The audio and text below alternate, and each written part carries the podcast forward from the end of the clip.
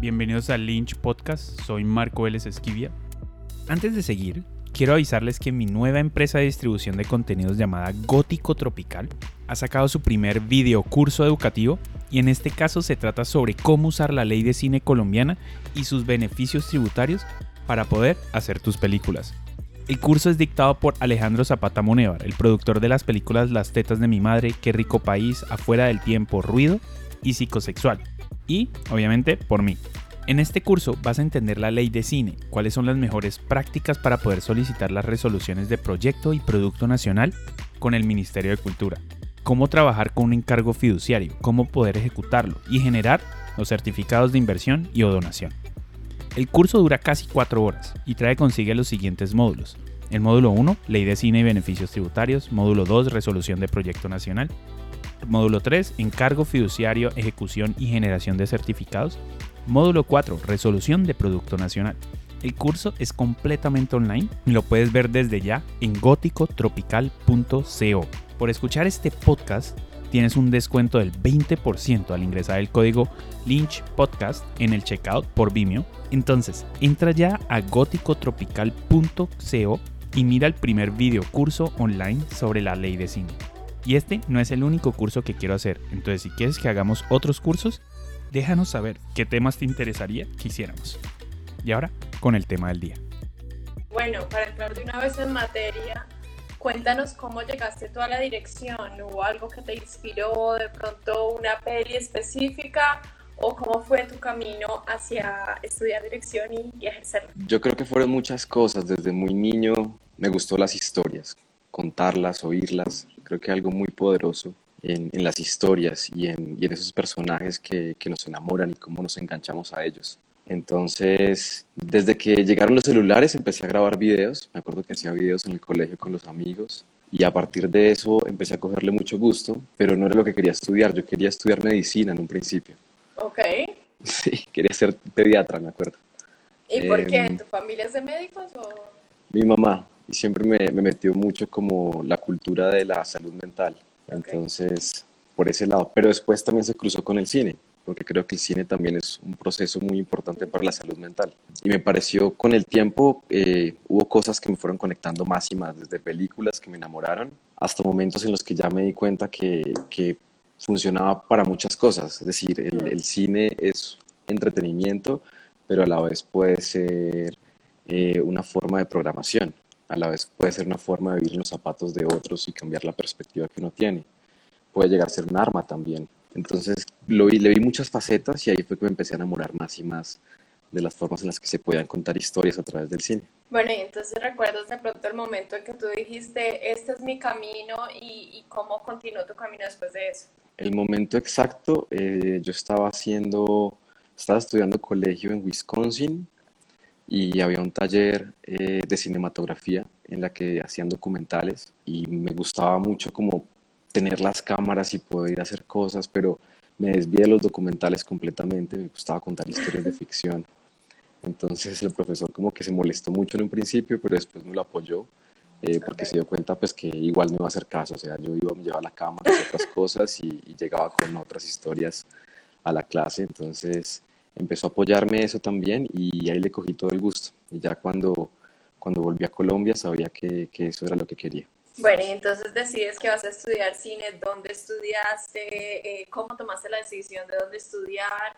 ¿Cómo fue esa parte del proceso? Bueno, pues fue complicado porque uno siempre tiene anhelos que no se cumplen, ¿no?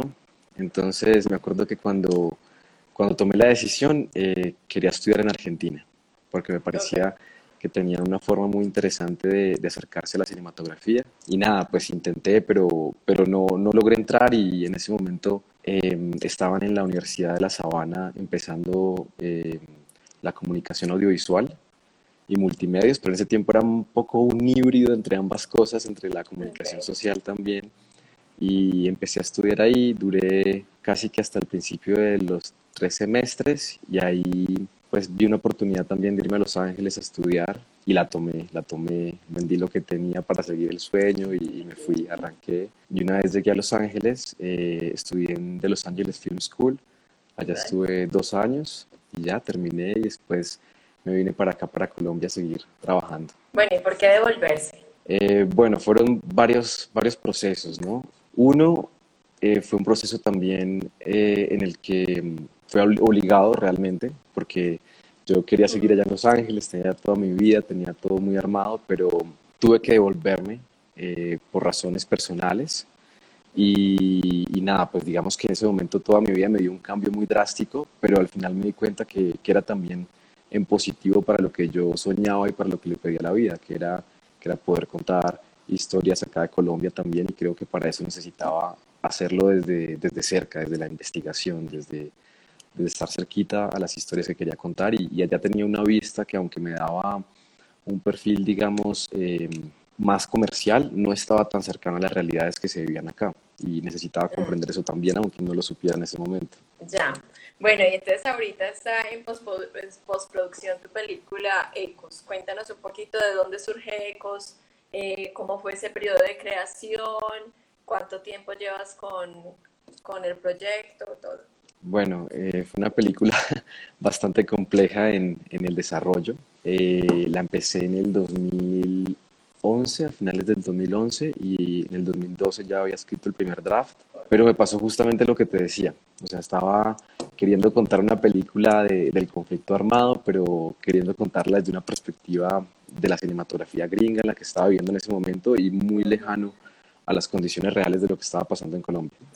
Entonces, em, nada, la vida, como te digo, me trajo hasta acá y aquí empecé a investigar mucho más y duré cinco años investigando a todas, a todas las perspectivas que han vivido el conflicto armado, sobre todo desde los jóvenes, la vista de los jóvenes. Entonces viajé por todo Colombia, hice 174 entrevistas a gente que había estado en la guerrilla, a paramilitares, a soldados, a víctimas, a políticos, a, muchas personas tratando de entender el por qué, el por qué y el cómo buscar una manera de, contar las voces de esos jóvenes eh, que pudieran por lo menos, porque siento que a veces uno también está muy alejado de eso y se niega a verlo. Y, está bien también porque pues son cosas muy complicadas, eh, pero también en el punto en el, que, el que uno hace memoria de todo esto es cuando es más posible que uno no lo repita, ¿no? Y me refiero como, como país. Entonces, siempre quise darle esa voz a los jóvenes que lo vivieron, porque, porque también tuve muchas eh, familias y amigos que, muy cercanos que, les tocó vivirlo como cosas directas y, eso siempre me fue impactando, entonces quería contar esa historia y, y bueno, no, ya eh, el desarrollo duro ya empezó como en el 2015 y ahorita en, eh, a finales del 2019 nos preparamos para el rodaje, empezamos y terminamos ahorita en febrero de este año. Entonces casi 10 años haciendo una peli, como para que nos pongamos en idea que la gente cree que esto es de un día para otro y que ya saqué una película. Pero entonces, Juli, ¿cuánto cambió ese draft, ese primer draft, desde que lo tenías en 2012 hasta que fueron a filmar la peli? Uf, todo el tiempo cambió. Es decir, el primer draft que yo tenía era, era una historia completamente distinta a otros personajes. Eh, escribí 25 versiones del guion. Todo cambió, todo cambió todo el tiempo. Eh, inclusive sigue cambiando en este momento que estamos en postproducción. Es decir, yo pienso que, que ese guion que uno escribe es, es, pues eso, ¿no? Es una guía es una guía nomás y, y yo siempre pienso que para que se mantenga fresco y real uno debe también permitir que, que, se permee de lo que está pasando y de las personas que están trabajando desde el crew creativamente, que los actores también entren a permearlo, porque, porque todo es una unión de todos y, y en esa transformación en la que todos colocamos una pizquita además es lo que va generando la sazón completa del proyecto. Bueno, ¿y cómo elegir? Porque es que este es tu bebé y es un bebé que llevas muchos años criándolo, por así decirlo. ¿Cómo elegir quién puede trabajar en la formación de este bebé, por así decirlo? ¿Cómo elegir el crew y los actores para tu película? Bueno, pues digamos que uno como director em, empieza, uno, uno entiende la historia, a creer quiénes son las personas ideales para el proyecto. Pero a medida que uno lo empieza a hacer, uno se da cuenta de que las personas ideales vienen con el proyecto y que uno tiene que estar muy como muy listo para filtrar realmente esa información y, lograr captar lo mejor que necesita la película. Y muchas veces uno se da cuenta de que no es lo que uno quería. Entonces yo pienso que uno siempre debe estar con una disposición a entender qué es lo mejor para la historia y a partir de eso ir viendo quiénes se conectan. Pero, pero digamos, siempre me ha pasado algo y, por lo menos me pasó esta vez y fue que muchas historias de mi vida, muchas personas con las que estaba, eh, amigos, fueron coincidiendo en el proyecto y personas que de pronto yo tenía como en este imaginario de, ah, quiero que la película sea de esta manera y hacerla con tal y tal persona, no se fue dando de esa forma porque tenía que darse de otra. Y, uno tiene que estar, lo que decía, dispuesto a, a entender y a ver qué es lo que la película realmente necesita. Bueno, Juli, ya llega el proceso de los actores en una historia que, digamos, es tan cercana a la realidad de muchos y aunque estamos al lado tan lejana de la realidad de tantos, eh, ¿cómo eliges a tus actores para entender, digamos, esas voces que tú mismo habías entrevistado y que tú mismo habías escuchado? Primero, bueno, tengo que decirte que en los procesos de casting a mí siempre me da muchos nervios. O sea, yo creo que yo estoy igual de nervioso que, que los actores. Porque, porque justamente eso, o sea, yo no sé, yo no me fijo como en decir, bueno, la persona tiene que ser como con estas características físicas, no, no busco eso, sino busco sorprenderme también en que la persona que traiga como algo de más de, su, de, extra de su personalidad, de sus memorias, que lo está poniendo ahí en ese casting, está conectando con algo con lo que yo todavía no me he dado cuenta. Y estoy buscando sorprenderme también constantemente en el casting. Entonces, por eso digo que me pongo muy nervioso también porque, porque la decisión que estoy tomando al fin y al cabo está afectando esa película. Entonces, tengo que, estar muy consciente de quién es quien puede hacerlo mejor y, y estar muy atento de qué es lo que el personaje me está exigiendo.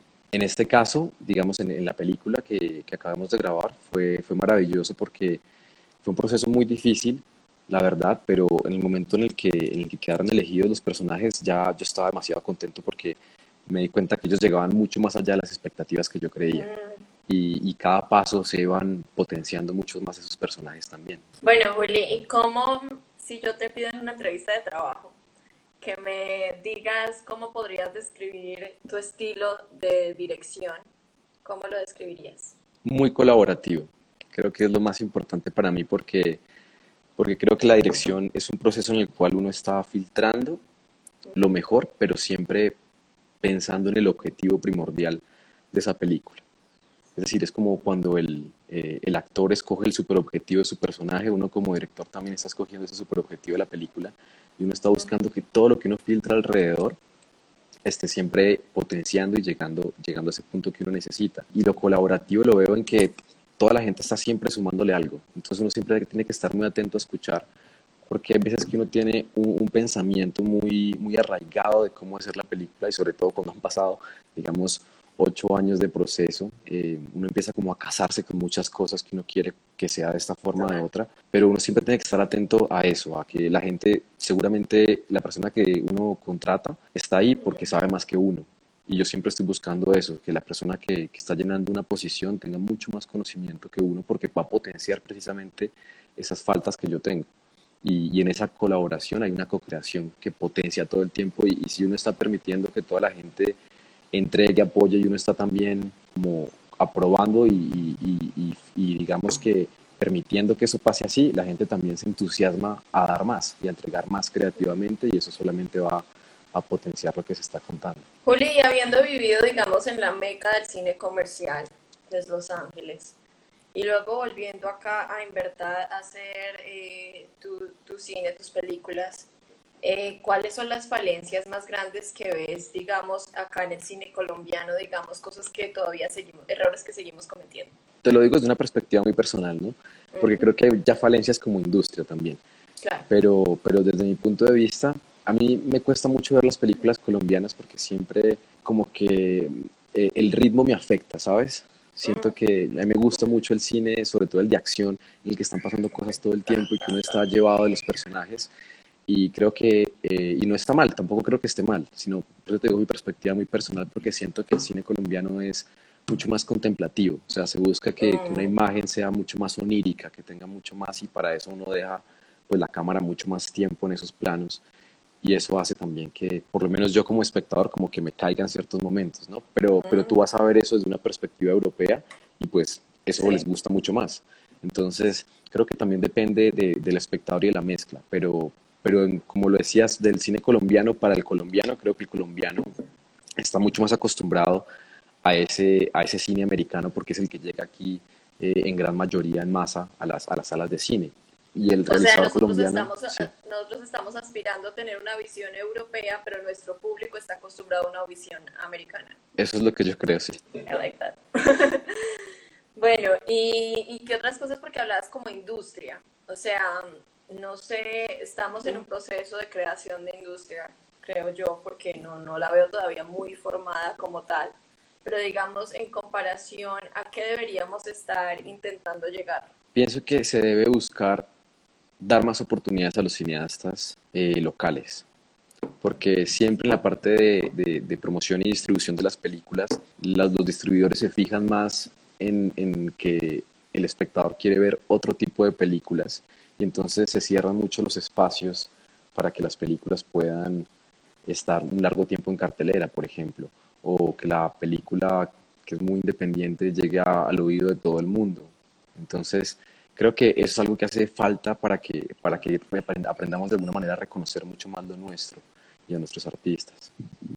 Juli, si es tan difícil poner las cosas como en una forma comercial acá en Colombia, como poder tener esa distribución en, en plataformas comerciales acá en Colombia, en Cine Colombia y cosas así, ¿por qué hacer cine acá? Ah, porque yo no creo que, que uno haga el cine, digamos, por la parte comercial, sino uno lo hace por el impacto que tiene en el espectador, uno lo hace por la catarsis que uno sufre como artista, uno lo hace por el mismo hecho de, de- de contar la historia y de vivirla también, tanto mentalmente como visceralmente en el momento en el que se está grabando.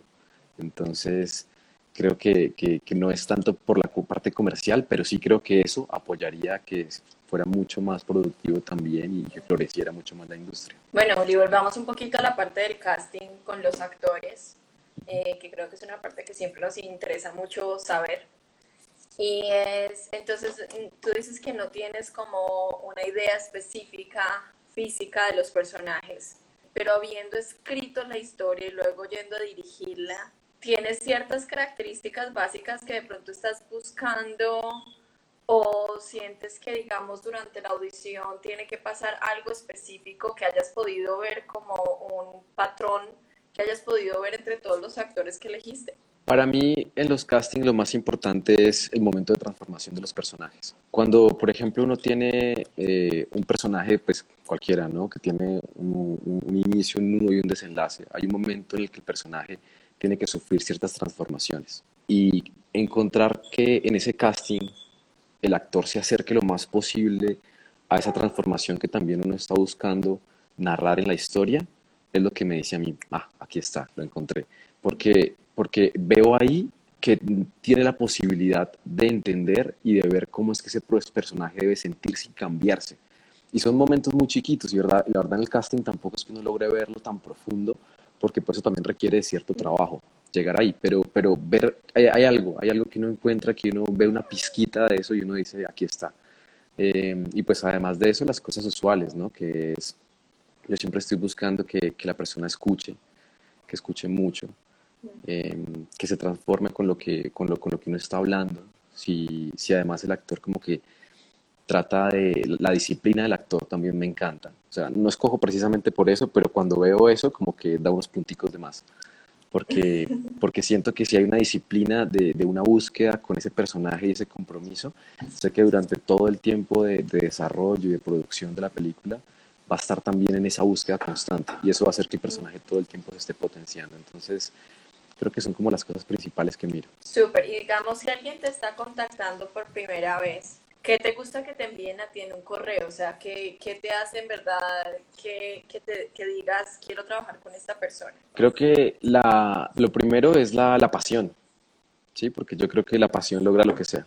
Si tú estás, puede que pronto no tengas todo el proceso de educación, pero si tienes la pasión, seguramente vas a buscarlo para poder llegar al objetivo que necesitas. Entonces, creo que ese nivel de vibración en el que la persona esté muy conectada queriendo lograr las cosas es muy importante para mí. Pues después de eso empiezo a mirar el, el nivel pues de, de proceso también en sí actoral, como la educación que ha tenido, la- las obras que ha desarrollado, el proceso de actuación también, de los, de los trabajos que ha hecho. Pero, pero finalmente la conexión y el personaje, porque siento que muchas veces uno está buscando como tal, eh, digamos, un, amigo actor o una amiga actriz que está buscando para un personaje, pero creo que la misma historia es la que está buscando.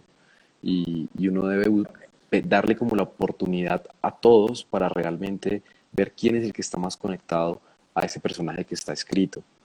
Entonces, creo que es un proceso de, de, muchas cosas realmente, pero que entre más todo tenga más, eh, más solidez, más le estás sumando puntos a ese momento en el que no estás cogiendo. Bueno, y una vez en set, ¿qué esperas de tus actores y tus actrices? O sea, ¿hay algunas cosas que tú siempre necesites que, que tus actores tengan listas antes de rodar? A mí me gusta, digamos, ni siquiera antes de rodar, sino antes de ensayar. Eh, y soy cansón con eso, me gusta que ya se sepan los diálogos, ¿sabes? Y muchas veces me pasa que con quien, los actores con los que he trabajado llegan esperando que en los ensayos eh, se pueda trabajar esos diálogos. Pero es que, y no, no, es porque ame que los diálogos sean de una manera, sino precisamente porque creo que entre más tú conozcas, más puedes transformarlo. Y mm. más puedes darle nuevas cosas o cambiarlo todo, o darte cuenta que no sirve eso que se escribió. Pero, pero entre más lo conozcas, más se puede llegar ahí. Entonces, para mí eso es como, como algo súper importante que los actores siempre lleguen con, con, el material aprendido y con propuestas también, porque así, así uno justamente que lo que está haciendo es un proceso de filtrar, uno empieza a ver hacia dónde sí, hacia dónde no, pero en ese trabajo colaborativo. Eso es lo más importante, eh, como tener todo listo para que podamos ver justamente si lo destruimos porque le dimos palo y no funciona, o lo potenciamos y lo redirigimos por cierta dirección porque nos damos cuenta de que hacia allá podemos ir.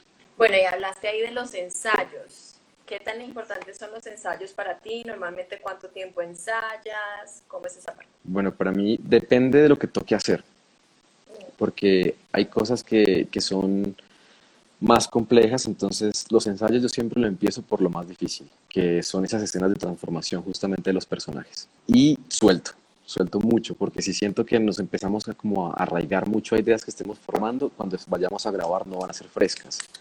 Entonces es una mezcla entre los dos puntos y trato siempre también de que haya un coach de actores que esté dándoles perspectivas distintas a ellos y que ellos sientan que su conexión no es únicamente con el director, con eso también ese coach va a traer otra paleta de colores para poder hacer estas, estas pinturas que son estos personajes, ¿no? Entonces, me conecto mucho con el coach para saber qué fue lo que ha pasado en los ensayos y cómo se ha trabajado todo para que en el momento en el que estamos ya en la grabación, los actores se sorprendan con cosas que no sabían que uno podía saber de lo que había pasado con ellos en los ensayos, de, otros, de otras cosas. Entonces, eso también como que les hace clics a ellos en el momento en el que ya están en la mitad de la escena. Y son, son cositas extras que uno puede ir sumando o detallitos de los cuales uno sabe hacia dónde guiar al, al actor o la actriz. Bueno, y hablemos un poquito de análisis de texto, porque yo soy súper nerda y a mí me encanta hacer todo el análisis y todas las cositas y, rayar y rayar y rayar. ¿Cómo es el análisis de texto para un director o una directora? ¿Cómo lo tomas tú? ¿Cuáles son los puntos específicos? Eh, cuéntanos un poquito de eso, cómo es contigo.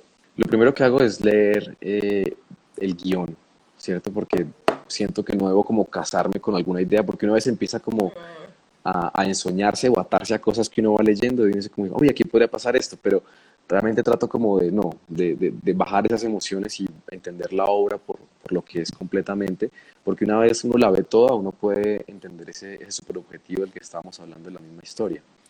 Y ya una vez pues tengo en cuenta eh, de lo que trata y hacia dónde debo llegar, vuelvo y la leo otra vez y empiezo a ahora a mirar cada escena como si fuese una historia en sí misma. Entonces trato de, de, conectar esa misma escena, como esa historia en sí misma, a ese super objetivo que encuentro en la historia completa. Y después de que hago eso por todas las escenas, vuelvo y lo leo otra vez y ahí sí empiezo como a formar ya desde el imaginario cómo puede ser cada detalle, cada acción y cómo esas acciones pueden ir potenciando ese super objetivo, tanto de la escena en específico como de la película completa. Ok, y nos habías hablado que, digamos, cuando ibas a casting todavía no tenías muy exactos cómo son los personajes. Cuando vas a rodaje, ¿tienes muy exacto lo que quieres visualmente de tus escenas? Sí, sí, soy muy cansón con eso, pero también me dejo quitar todo. o sea, creo que uno debe llegar allá lo más preparado posible, pero lo más listo para cambiarlo. Y justamente por eso me gusta prepararme, porque creo que entre más uno tenga claro lo que, lo que quiere, uno sabe qué es lo que no quiere. Y ahí, desde ahí uno también permite ver qué cosas pueden cambiar. Entonces, por ejemplo, em, me pasa que, que, que, uno llega al rodaje y, pues, no sé, yo todo lo mayormente posible, o sea, hacemos una lista de planos completa, detalle de cómo se debe mover la cámara, qué es lo que debe hacer el actor y el actor muchas veces todavía no lo sabe. Eh, si no puede hacer storyboards al detalle, sobre todo de las cosas más complicadas, también.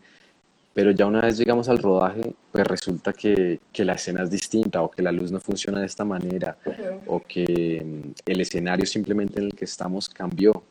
Eh, o no tiene nada que ver con la puesta en escena que estaba o empezó a llover. Entonces, precisamente ahí es cuando yo creo que toda esa preparación que uno hizo sirve para saber hacia dónde dirigirse con las nuevas opciones que uno tiene.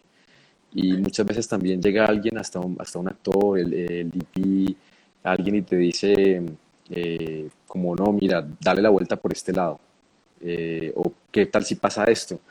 Y ahí es cuando uno tiene que ver como si esto cumple con el superobjetivo que uno planteó desde un principio, qué tanto puede transformar a esto. Esto sí puede cortar con lo que vamos a, a estar pegando al final y ahí uno puede tomar la decisión. Pero si, si, digamos, yo no me sintiera preparado con todo ese tiempo de cosas tan al detalle que se hicieron antes, la, la decisión que se estaría tomando ahí sería muy escueta. Entonces creo que ahí es donde precisamente uno debe como estar blindado con toda la información para justamente transformar y hacerlo mejor. Entonces creo que muchas veces cuando las cosas cambian, ahí es donde me parece a mí como que se genera un límite, ¿no? una, una barrera entre lo que uno quería, pero el hecho de estar preparado le permite a uno volver ese límite algo ilimitado. Entonces creo que es importante para mí la preparación al máximo antes del rodaje. Bueno, y ahorita hablemos entonces del trabajo de mesa con los actores y las actrices.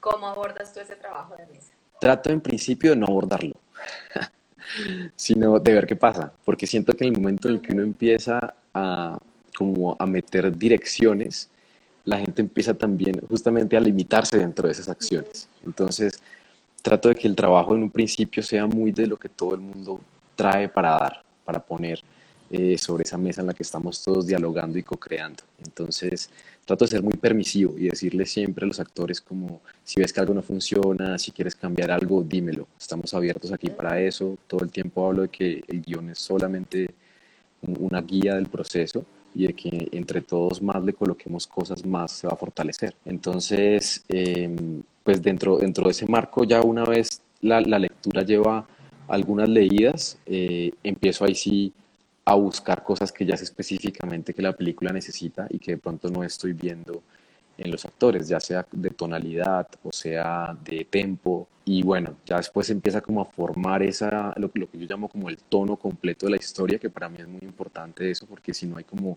un tono, tú sientes eh, en la película que un personaje entra y te saca a ti de la historia. Entonces esa tonalidad para mí es vital y que los personajes se escuchen entre ellos, que tengan un proceso de, de verse a los ojos, de acercarse, entenderse antes de, para mí es súper importante porque eso mismo está generando la conexión entre todos y permite que en el momento en el que lleguemos a verlo se sienta mucho más esa realidad y esa frescura. Juli, ¿cuál es tu proceso favorito? ¿Preproducción, producción o postproducción? ¿O la escritura antes de? No, todos, todos. Todos, porque eh, la escritura me encanta porque uno puede volarse.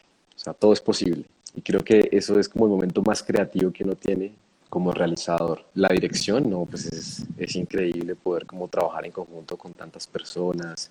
Eh, el hecho de vivir ya el momento visceral de, de la grabación y, y, en la postproducción darse cuenta que nada de eso funcionó y que uno tiene que volver a contar otra historia eh, creo que también es fabuloso. O sea, cada proceso tiene su magia, pero creo que uno debe siempre quitarse a uno mismo de los zapatos en los que estaba antes, ¿sí? Porque, porque uno está escribiendo la película y es, oh, es esta película, es increíble, vamos hacia allá, pero ya uno está en la dirección y no, ¿quién fue este guionista? O sea, porque escribió estas vainas así?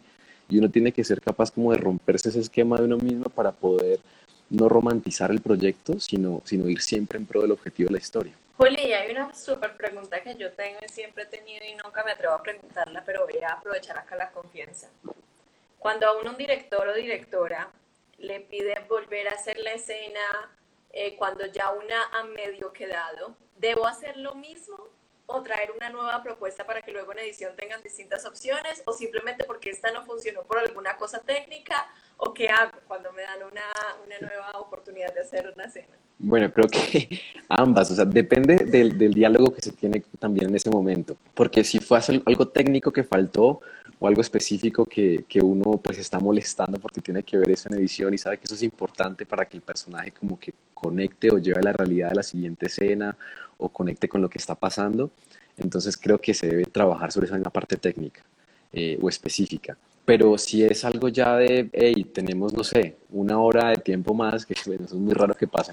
Nunca pasa, ¿no? Sí, no, nunca pasa. Pero, pero si, si a veces dice, decimos como, bueno, no, eh, ya quedó, o sea, digamos, por ejemplo, que fue una escena en la que ya quedó, a, a, todo el mundo le gustó de los diferentes cabezas del departamento, el actor se sintió bien también con lo que estaba haciendo, pero decimos, bueno, hagamos una más de, de seguridad, una más de safety, ¿cierto? Entonces yo creo que en ese momento uno puede, y todos justamente yo creo que deben buscar la manera de cómo hacerlo de una forma distinta para que se cuente de otra manera. Entonces seguramente el DP buscará otro ángulo desde cual contarla, eh, el script dará otra opción de, mira, creo que si lo votamos por aquí, la narración puede tomar otro estilo.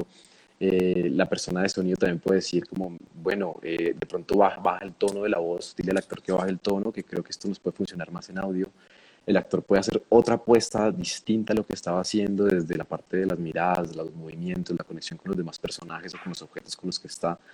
Y, creo que eso es justamente lo más divertido, porque en ese momento ya todo el mundo puede jugar y, eso va a potenciarse y va a permitir también tener unas perspectivas muy distintas en el momento en el que uno edita. ¿Qué tanto debería el actor o la actriz pensar en continuidad? O sea, porque yo siento que, que, a veces uno piensa y uno es como, ok, voy a hacerle la vida más fácil al editor o a la editora. Pero también uno es como, pues pucha, pero no puedo jugar. Claro, no, yo pienso que debe ser una, una mezcla entre, o sea, hay ciertas cosas específicas, pero yo pienso que el, el actor debe soltar eso, porque para eso está eh, la persona que hace el script, ¿sí? Y que además son, unos grandes, es decir, la persona con la que yo trabajé ahorita todo el tiempo estaba dando cosas increíbles y aportando cosas increíbles para, para poder potenciar esos personajes. Entonces yo creo que muchas veces el actor tiene muchas cosas encima, que, que la ropa que tiene puesta, eh, bueno, lo que estamos grabando ahorita además era cosas súper técnicas, entonces que el fusil no se coge así, sino a saque para cargar el arma de esta manera, que el equipo que tiene puesto, que como se dirige a, para dar una orden a los demás eh, compañeros de escena, todo, eran demasiadas cosas y además de eso, no, que la sangre la tenía aquí, que el moretón estaba al otro lado, o sea, es demasiado. Entonces yo creo que, que el actor, aunque está muy chévere y, y, a la gente le gusta cuando el actor está también como consciente de, de, oye, me faltó este detallito que lo tenía acá, pues es muy bacano porque está también conectándose con el crew y está mostrando que no es solamente una, una posición de acting, sino que está en un equipo completo. Pero igualmente siento como ya mi posición de director, que entre el actor más esté centrado en su personaje, es, es, lo más importante. Y ahí va también, muchas veces el personaje en sí mismo está acordándose de que le falta cierto detalle y entonces está pendiente de esa misma continuidad, pero porque está en su personaje. Entonces, creo que es una mezcla de todo, pero, pero creo que también para eso está el script como tal ya, ya, ya en, en la escena, ¿no? Y que claramente pues no debería estar diciendo eso porque los scripts me van a odiar en decir, no, pero pues, pero pues creo que, que son partes, ¿no? Sí, exacto cómo hacer para llorar. Y yo sé que esto no lo vamos a poder resolver aquí, pero quiero enlazar eso es qué tan importante es demostrar un sentimiento como con la tristeza, enlazarla inmediatamente con llorar.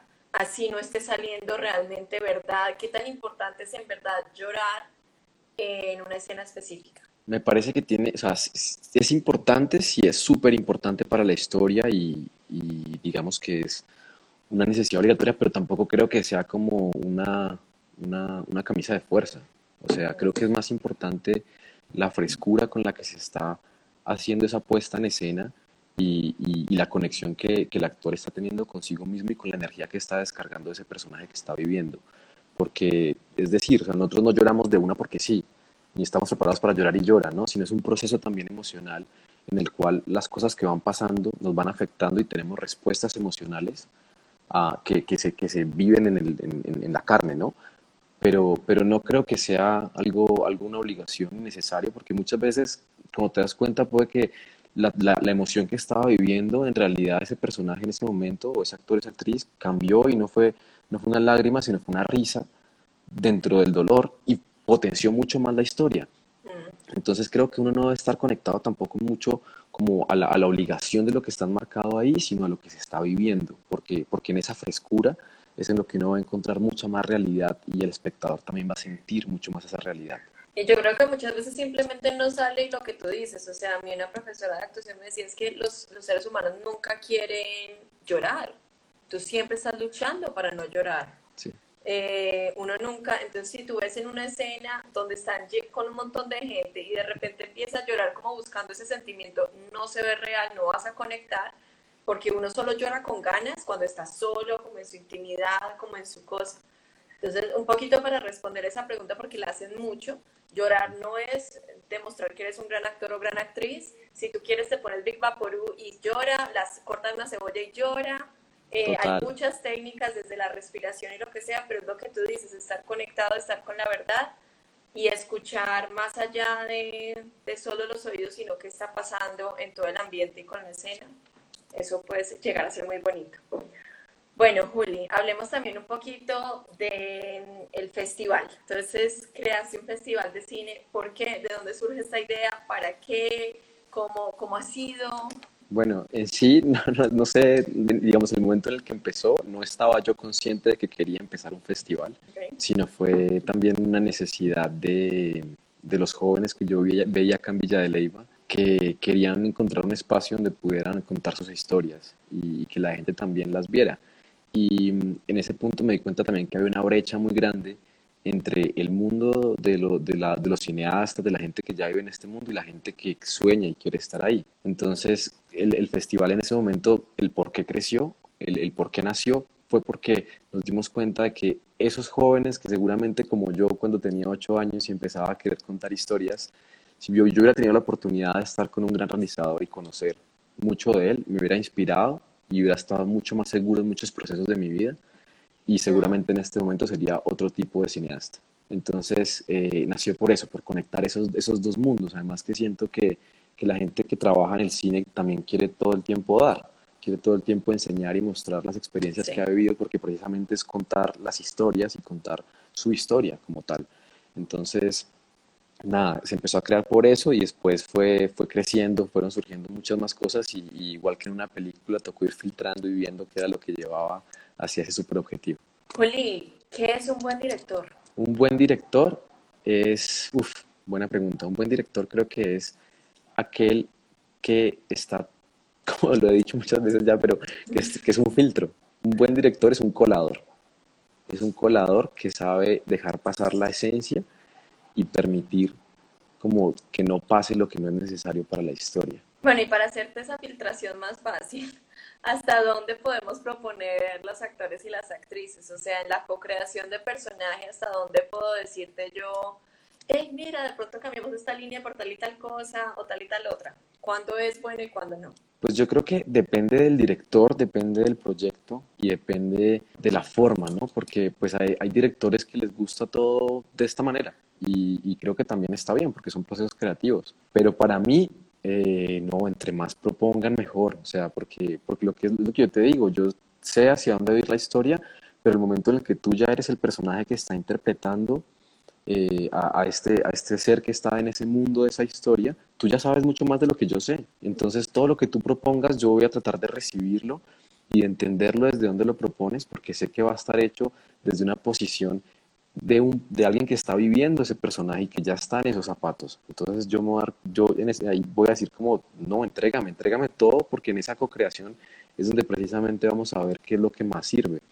Entonces yo creo que cualquier idea que se tenga, bienvenida siempre, porque, porque ahí es donde uno va a encontrar más gama de oportunidades para tomar la mejor decisión de cómo debe, debe, debe vivirse en esa historia ese personaje digamos, si en este momento tú sales al pueblo de Villa de Leyva, digamos que no, no va a haber coronavirus en este momento de la narrativa que estoy creando acá. Y tú llegas y ves a un chico de 8 años filmando una película con el teléfono que le prestó su papá o su mamá. ¿Qué podrías decirle? Bueno, me ha pasado. Ok, me ha pasado, ¿qué les has dicho? No, pues digamos, yo trato como primero de acercarme muy tímido ¿sí? Porque sé que cualquier cosa que uno diga va a estar afectando esa creación que la persona está teniendo. Y creo que en la pureza de lo que uno como individuo quiere crear está lo más importante que se deja en esa memoria plasmada. Entonces, primero trato como de, no afectar en nada a las cosas.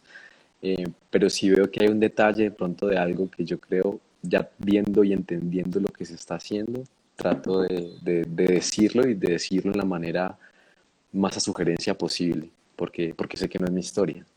Entonces, eh, nada, me gusta la pureza en sí misma, la pureza de lo, que, de lo que hace cada uno y de cómo se conecta con eso que está tratando de contar.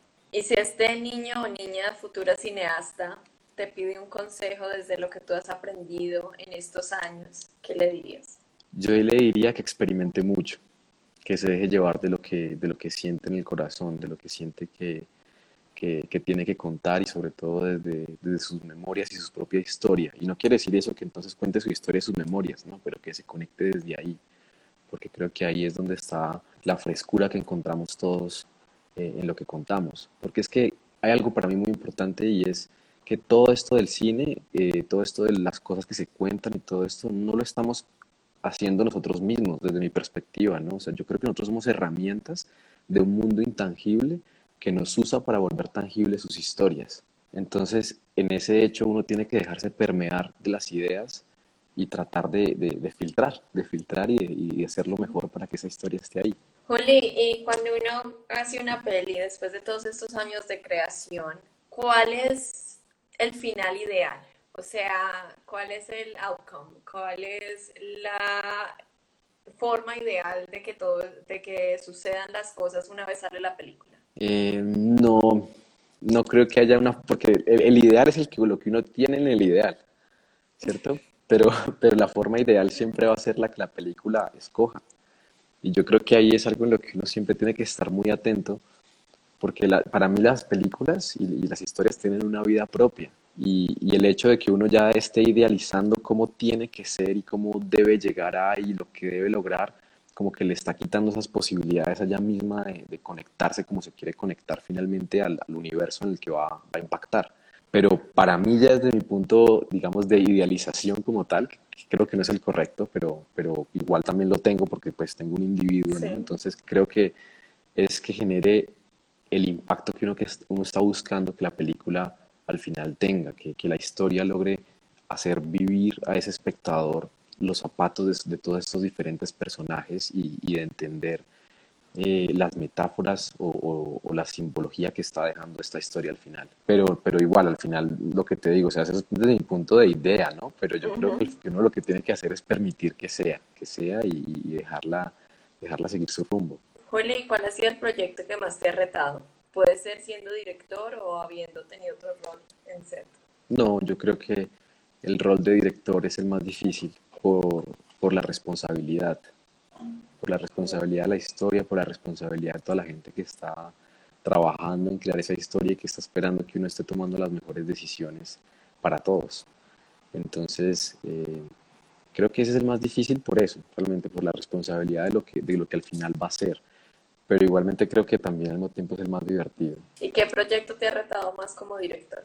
Eh, este, este, el de, el de la película de Ecos, de Somos Ecos. Pero sí, creo que no, me costó, me costó muchísimo a nivel personal, me transformó como ser humano. Cada una de las historias que yo vi en las entrevistas me daba un palo, yo llegaba a llorar a la casa por horas, por todo lo que escuchaba. Mm.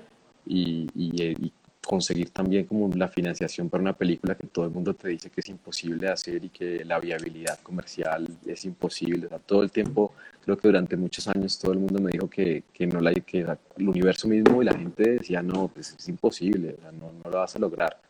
Pero no importa, no importa porque al final no, no es por terquedad, sino es por, por, pasión, porque uno realmente está conectado a la historia que uno quiere contar y si uno la cuenta, uno siente que algo se le está yendo a uno del alma. Entonces, entonces creo que esa fue la que más me retó por el proceso y por el tema también. El conflicto armado es algo muy difícil de contar. Juli, ahorita con plataformas como Netflix, Hulu, Amazon, ¿cuáles son las ventajas que tú ves como cineasta y cuáles son las desventajas? Las ventajas que yo veo como cineasta es que todo el mundo va a ver la historia. O sea, hay muchas más posibilidades de que, de que, pues como son de alguna manera plataformas que trabajan de una forma exponencial, la cantidad de espectadores que van a ver es mucho más alta a lo que se puede hacer en salas de cine, de gente yendo a la sala de cine a ver la película. Sí, es como un proceso mucho más lento. Pero al mismo tiempo, la ventaja es la misma, que, que no vas a vivir la historia en la sala de cine, porque igual la sala de cine te está a ti encapsulando y por un momento tú ya no estás viviendo tu vida normal, sino que estás en este, en este cuarto que, que tiene una, una, esencia mágica y te está haciendo una pantalla gigante vivir la historia de una manera mucho más conectada también como a, tus ojos, ¿no? Porque los ojos abarcan mucho más que una pantalla chiquita. Entonces, creo que te permite a vivir una experiencia mucho más, más, más sensitiva, mucho más conectada a esa historia, eh, y eso es, lo, eso es lo que quita. Pero a la vez, pues mucha más gente tiene la oportunidad de verla. Y también, digamos, en cuanto a las narrativas, estas plataformas se arriesgan un poco más, digamos, con lo que te decían, que, que de pronto esta historia eh, no la van a ver, que la gente no, pues que no va a tener éxito comercial o lo que sea que te hayan dicho estas plataformas con muchas historias han logrado tomar esos retos y decir, pues vamos a intentarlo y digamos tienen mucho más dinero para, para fallar, ¿no? Exactamente. Sí, tienen posibilidades de cometer, digamos, de arriesgarse más en lo que están haciendo también. Em, y creo que eso, eso, eso, es vital también porque permite que se cuenten historias nuevas y, y los procesos, digamos, comerciales que habían para que ciertas películas se hicieran o no, como que ya no tienen tampoco tanta cabida, ya es mucho más abierto a, lo que se quiera contar, porque saben que hay públicos de todo tipo en las plataformas que tienen. ¿Cómo comparas a un actor que viene de telenovelas y entra al cine? Como director, ¿qué haces para que no sea igual? Yo tengo una posición frente a eso. Bótala. que la gente cree que los actores solo podemos actuar como novelas, o sea, son diferentes lenguajes y cuando te ponen una novela es un lenguaje específico y te dirigen para hacer ese lenguaje específico, pero no significa que uno se pueda transformar al cine. Pero dime cómo ha sido tu experiencia con eso. Bueno, yo, yo veo esa perspectiva como encuadres, ¿sabes? Mm. Cuando tú estás en una obra de teatro, yo seguramente tengo a ese actor lejos, lejos de mí, y los espectadores están lejos también dentro de las gradas. Entonces, el, el, actor tiene que ser mucho más expresivo a su nivel corporal, su nivel de voz, todo para que pueda conectar con lo que está, con lo que está diciendo. Cuando yo estoy en una, viendo una telenovela, digamos que yo estoy viéndolo en un televisor, ¿sí? Y eso también está más lejano de, de donde yo estoy parado, ¿cierto? Y, y, y normalmente se hace también para escuchar, ¿no? Porque es que las novelas se hacían era para las amas de casa normalmente que no iban a prestarle atención a lo que estaba pasando, entonces también todo tiene que ser más exagerado desde la voz, en los diálogos tengo que decir exactamente qué está pasando, eh, los sonidos también de la cacheta de la escuincla pendeja, todo eso tiene que sonar. Sorry, me emociono. Sí, total, total. Es eso, porque necesitas sobreexponer mucho más para que alguien que no está tan atento pueda también entenderlo. Pero cuando tú ya ves la película, pues estás encapsulado y estás ahí, entonces, es, digamos, una acción chiquitica que es solamente mover un dedo. Pues en esa pantalla es un dedo de 8 metros. Entonces es como, uff, ¿sí? Mientras que en la, telenovela está pues enmarcado dentro del televisor. Entonces ese dedo pues se siente que necesita mucha más fuerza también. Entonces yo creo que, uno, que, que el actor en eso sí debe estar muy pendiente es, y a mí me gusta que lo estén también, es de, y yo se los digo todo el tiempo además también cuando estamos grabando, del tipo de plano que estamos haciendo. Porque no es lo mismo si tú estás haciendo un plano acá de tus ojos y tú me mueves la ceja un poquitico y eso ya es inmenso, ¿sí? Pero si está súper lejos, pues tienes que mover la cabeza también para hacer ese mismo plano.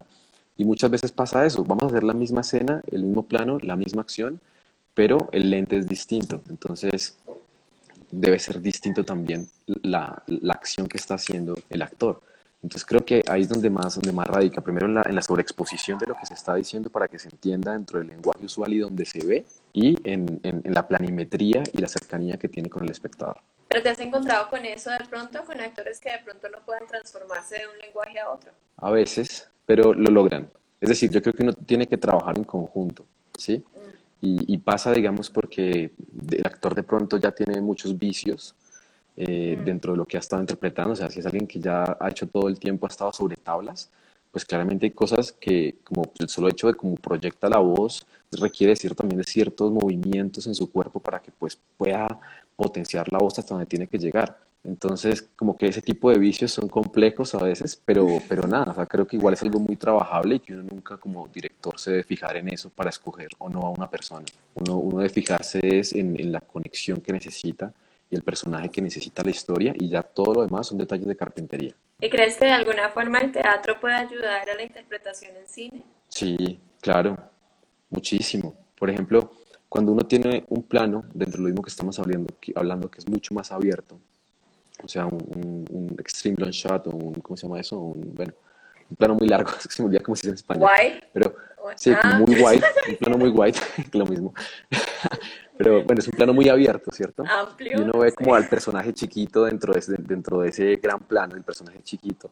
Es ese personaje debe, debe actuar en ese momento como una actuación de teatro, porque va a ser mucho más expresivo todo su cuerpo y eso va a permitir que la gente que lo está viendo lejano entienda mucho más y se conecte mucho más con la respuesta emocional que está tratando de transferir al espectador. Pero si decimos, bueno, cortemos y hagamos ese mismo plano mucho más cerquitica ahora, pues ahora requiere de esa transformación. Entonces creo que el, teatro en sí le da mucho y le da mucha fuerza también y mucha vida al cine, pero hay que saber es cómo jugar con las herramientas dependiendo del momento que uno está tratando de interpretar. Eh, pero a mí siempre me encanta terminar pidiéndole a mis invitados y a mis invitadas que nos den un consejo para, especialmente enfocado a los actores y actrices eh, que apenas están comenzando, pero también sé, porque me han escrito que varios cineastas que apenas están estudiando ven estas charlas. Entonces, un consejo para los actores y actrices que apenas están empezando y un consejo para los cineastas y las cineastas que apenas están come- comenzando también. Desde mi experiencia, sí, un consejo para, para los actores creo que sería que no les dé miedo poner todo lo que quieran poner en su personaje. ¿sí? A veces es mejor quitar a que falte, ¿sí? Y, y que, y que se permitan mucho interpretarlo de las formas que quieran, que no tengan nunca miedo a los castings. Uno está con el mismo miedo que ustedes, porque uno, uno tiene que tomar la decisión también. Entonces esto es algo en conjunto de todos y es una co-creación en la que justamente tenemos que estar es atentos de qué es lo que estamos haciendo pero no, no tener miedo de, de, de, cómo lo vamos a lograr, ¿sí? Y, y, fundamental, la pasión, la pasión que uno muestra y las ganas de hacer algo es lo que uno lo conecta porque está vibrando en un punto en el que uno también quiere estar y esa energía se pega. Entonces creo que eso es importante. Eh, y, para los, y para los realizadores, eh, nada, la perseverancia, creo que eso es lo que uno siempre necesita, porque los proyectos y sobre todo el cine toma mucho tiempo, son muchos procesos, desde, desde escribir una historia hasta estar seguro que está bien, hasta conseguir los recursos, conseguir un crew que esté conectado a esa historia que se quiere contar, eh, todo, es, es, es un proceso largo y yo creo que uno tiene que estar muy conectado también a la pasión de esa historia para poder llegar a lograrla y, y, y, ser muy perseverante y muy permanente en todo el tiempo, estar dando un pasito para llegar a esa meta final.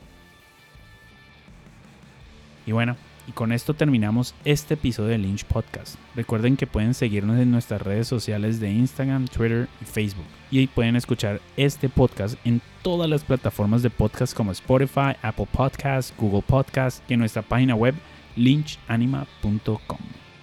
Mi nombre es Marco Vélez Esquivia. See you, amigo.